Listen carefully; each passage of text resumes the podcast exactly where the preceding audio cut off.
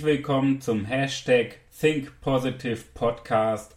Mein Name ist Manuel Weber.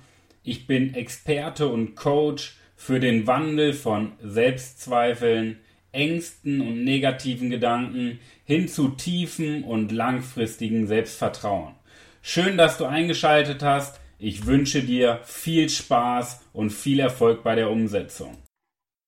Herzlich willkommen zum heutigen Experteninterview.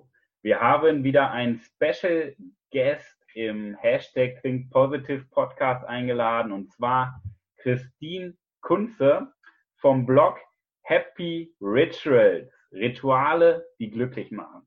Ein perfektes Thema für diesen Podcast. Finde ich richtig schön, dass du dabei bist. Herzlich willkommen, Christine. Grüß dich. Hallo, schönen Abend. Hi. Erzähl mal so ein bisschen über dich. Ich meine, Happy Rituals ist ja schon eine klare Positionierung. Erzähl mal ein bisschen was über dich. Was ist deine Expertise? Hi, also nochmal schönen Abend. Christine, mein Name. Ich bin Spezialistin oder Expertin im Bereich positive Gewohnheiten. Mhm. Und zwar, weil ich einfach alles schon mal selbst probiert habe. Im letzten Jahr habe ich äh, zwölf positive Gewohnheiten im ganzen Jahr, also jeden Monat eine aufgebaut und das macht einfach äh, viel Spaß und äh, ihr könnt das alles auf meinem Blog lesen. Ja, verlinken wir, verlinken wir natürlich auch alles nochmal drunter. Aber du sagtest eben, dass du jeden Monat eine Gewohnheit aufgebaut hast. Das ist natürlich schon, also ich kenne das so von früher aus dem ähm, Personal Training, da war das größte Problem immer die Gewohnheiten der Menschen. Wie schafft man es, zwölf ja. positive Gewohnheiten aufzubauen? Wie funktioniert das?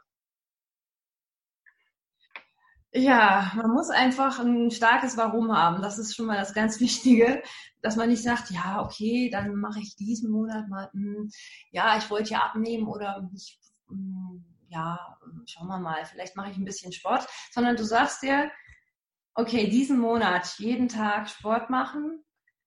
Und zwar habe ich mir das zum Beispiel im Februar eine Viertelstunde vor der Arbeit. Mhm. Egal was passiert ist, okay, ich habe mir auch ein paar Mal in der Woche, einmal die Woche oder auch zweimal erlaubt, aber in der Regel war es jeden Tag einmal eine Viertelstunde Sport machen. Vorm vorm Frühstück und vor, vorm Frühstück. Vor, okay. Genau, bevor man sich an den ähm, Schreibtisch setzt. Ähm, weil nur durchs Dranbleiben und einfach ähm, ja auch dabei Spaß haben, macht es einfach Sinn, ähm, sich Gewohnheiten aufzubauen. Wenn es Zwang wird,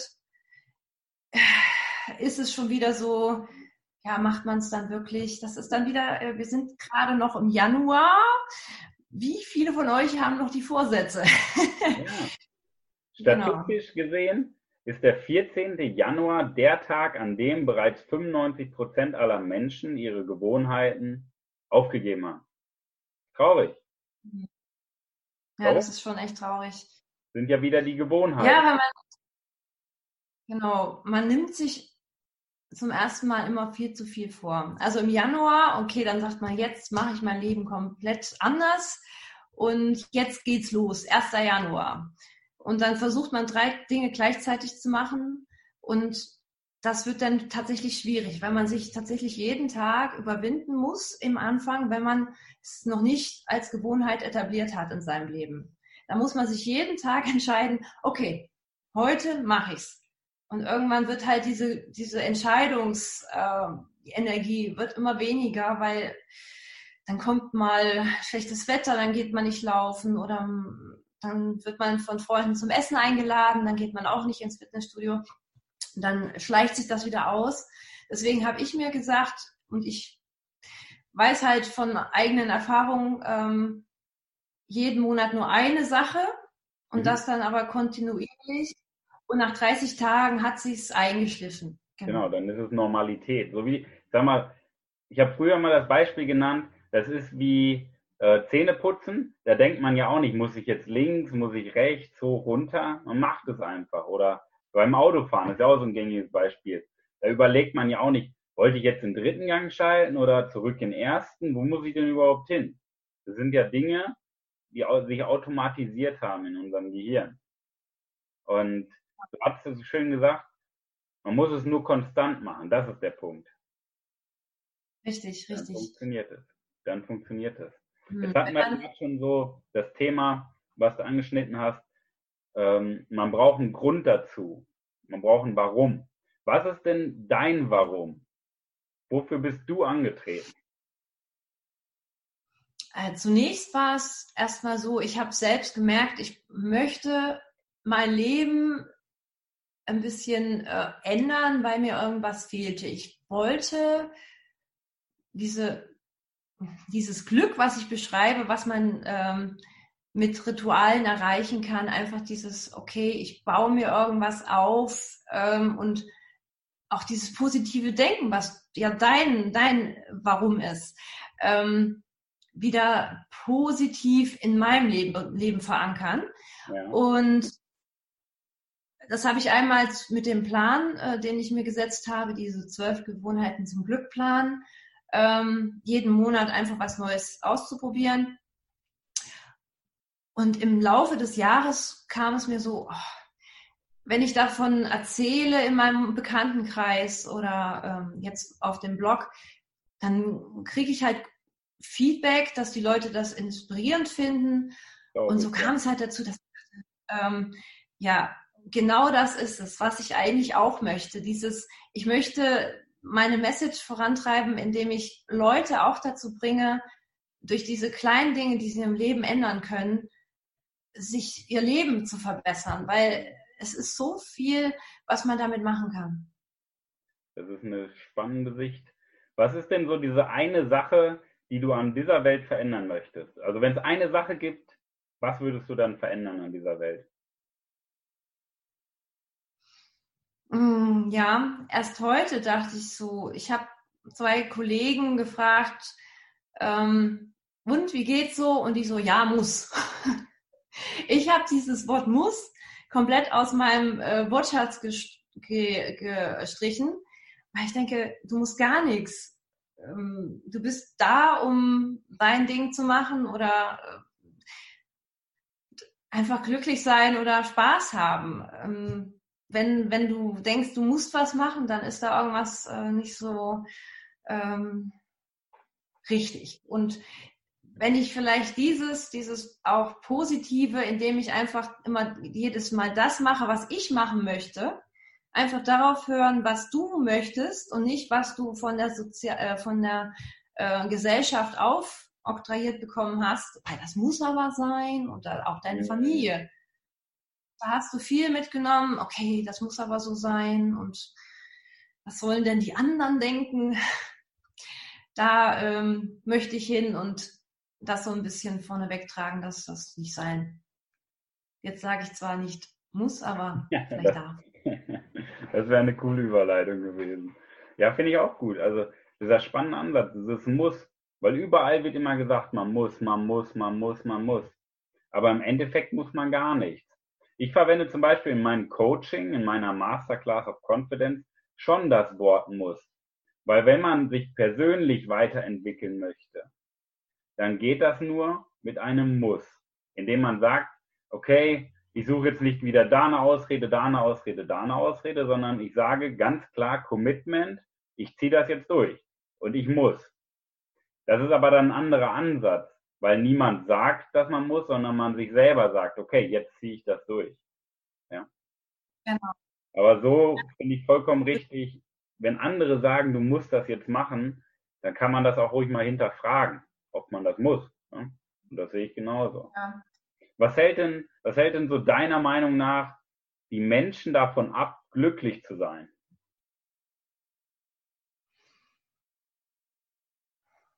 Ja, genau diese Einstellung, dass man irgendwie ähm, von der Gesellschaft nicht akzeptiert wird, wenn man das und das tut oder ähm, weil man sich selbst nicht erlaubt, das zu tun, was man möchte. Okay. Ähm, es ist es so, die äh, mein, mein, mein Credo ist zwar auch dranbleiben, und da ist ja auch so ein gewisses Müssen dahinter, aber da muss man okay, äh, jetzt habe ich selbst sozusagen muss gedacht, aber ähm, man darf sich ja sozusagen immer noch mal triggern, was mache ich eigentlich den ganzen Tag und was bringt mir das? Möchte ich das überhaupt? Mhm. Ähm, dass man sich einfach auch mal ähm, notiert, was mache ich morgens nach dem Aufstehen? Gucke ich direkt aufs Handy? Ist erstmal Facebook geplant?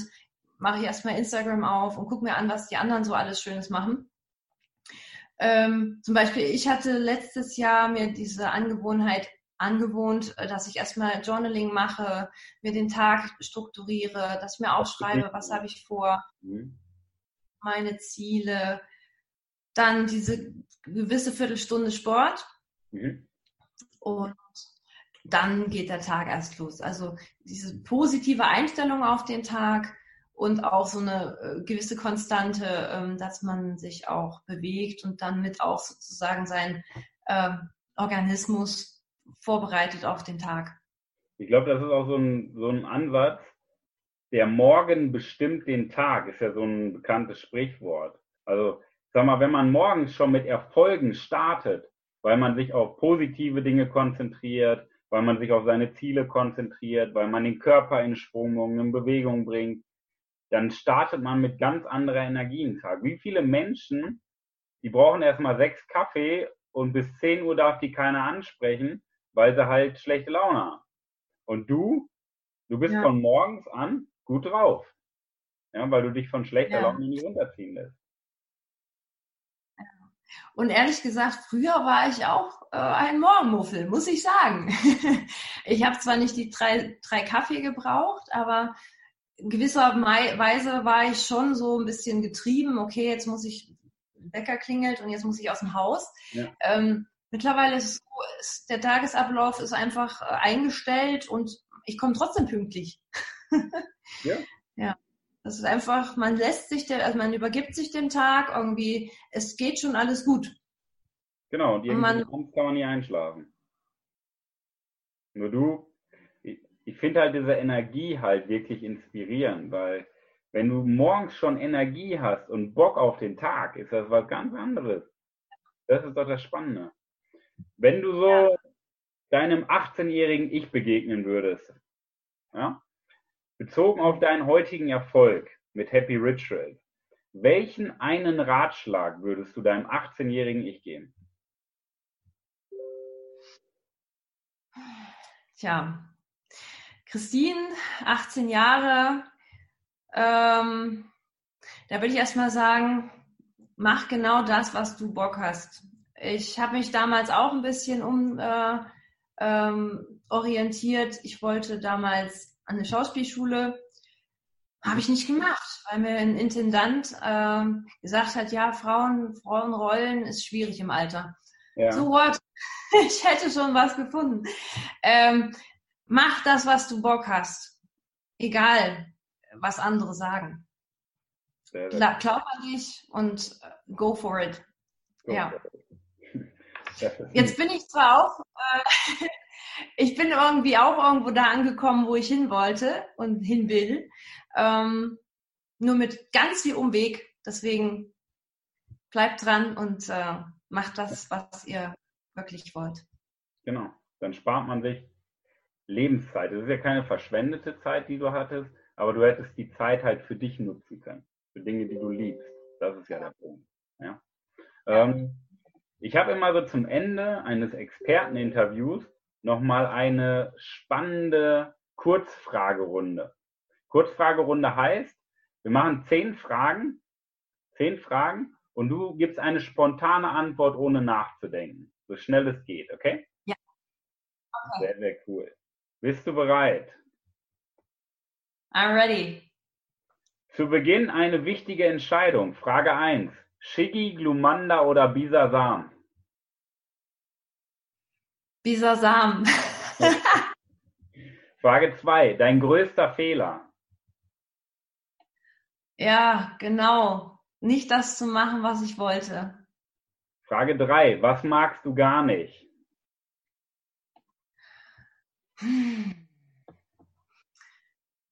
Ja, Unehrlichkeit. Frage 4. Deine Buchempfehlung? Das Bullet Journal von Ryder Carroll.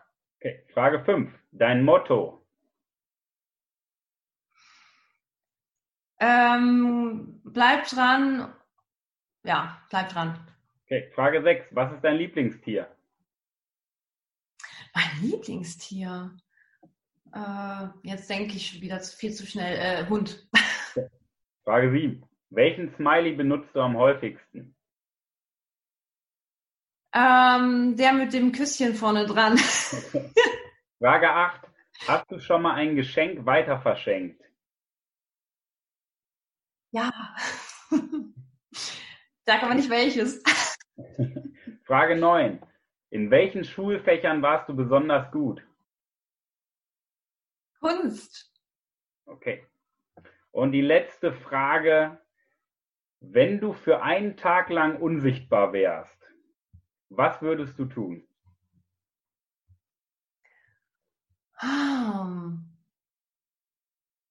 Das ist eine schwierige Frage, da muss ich drüber nachdenken. Tut mir leid. Ähm, ich würde.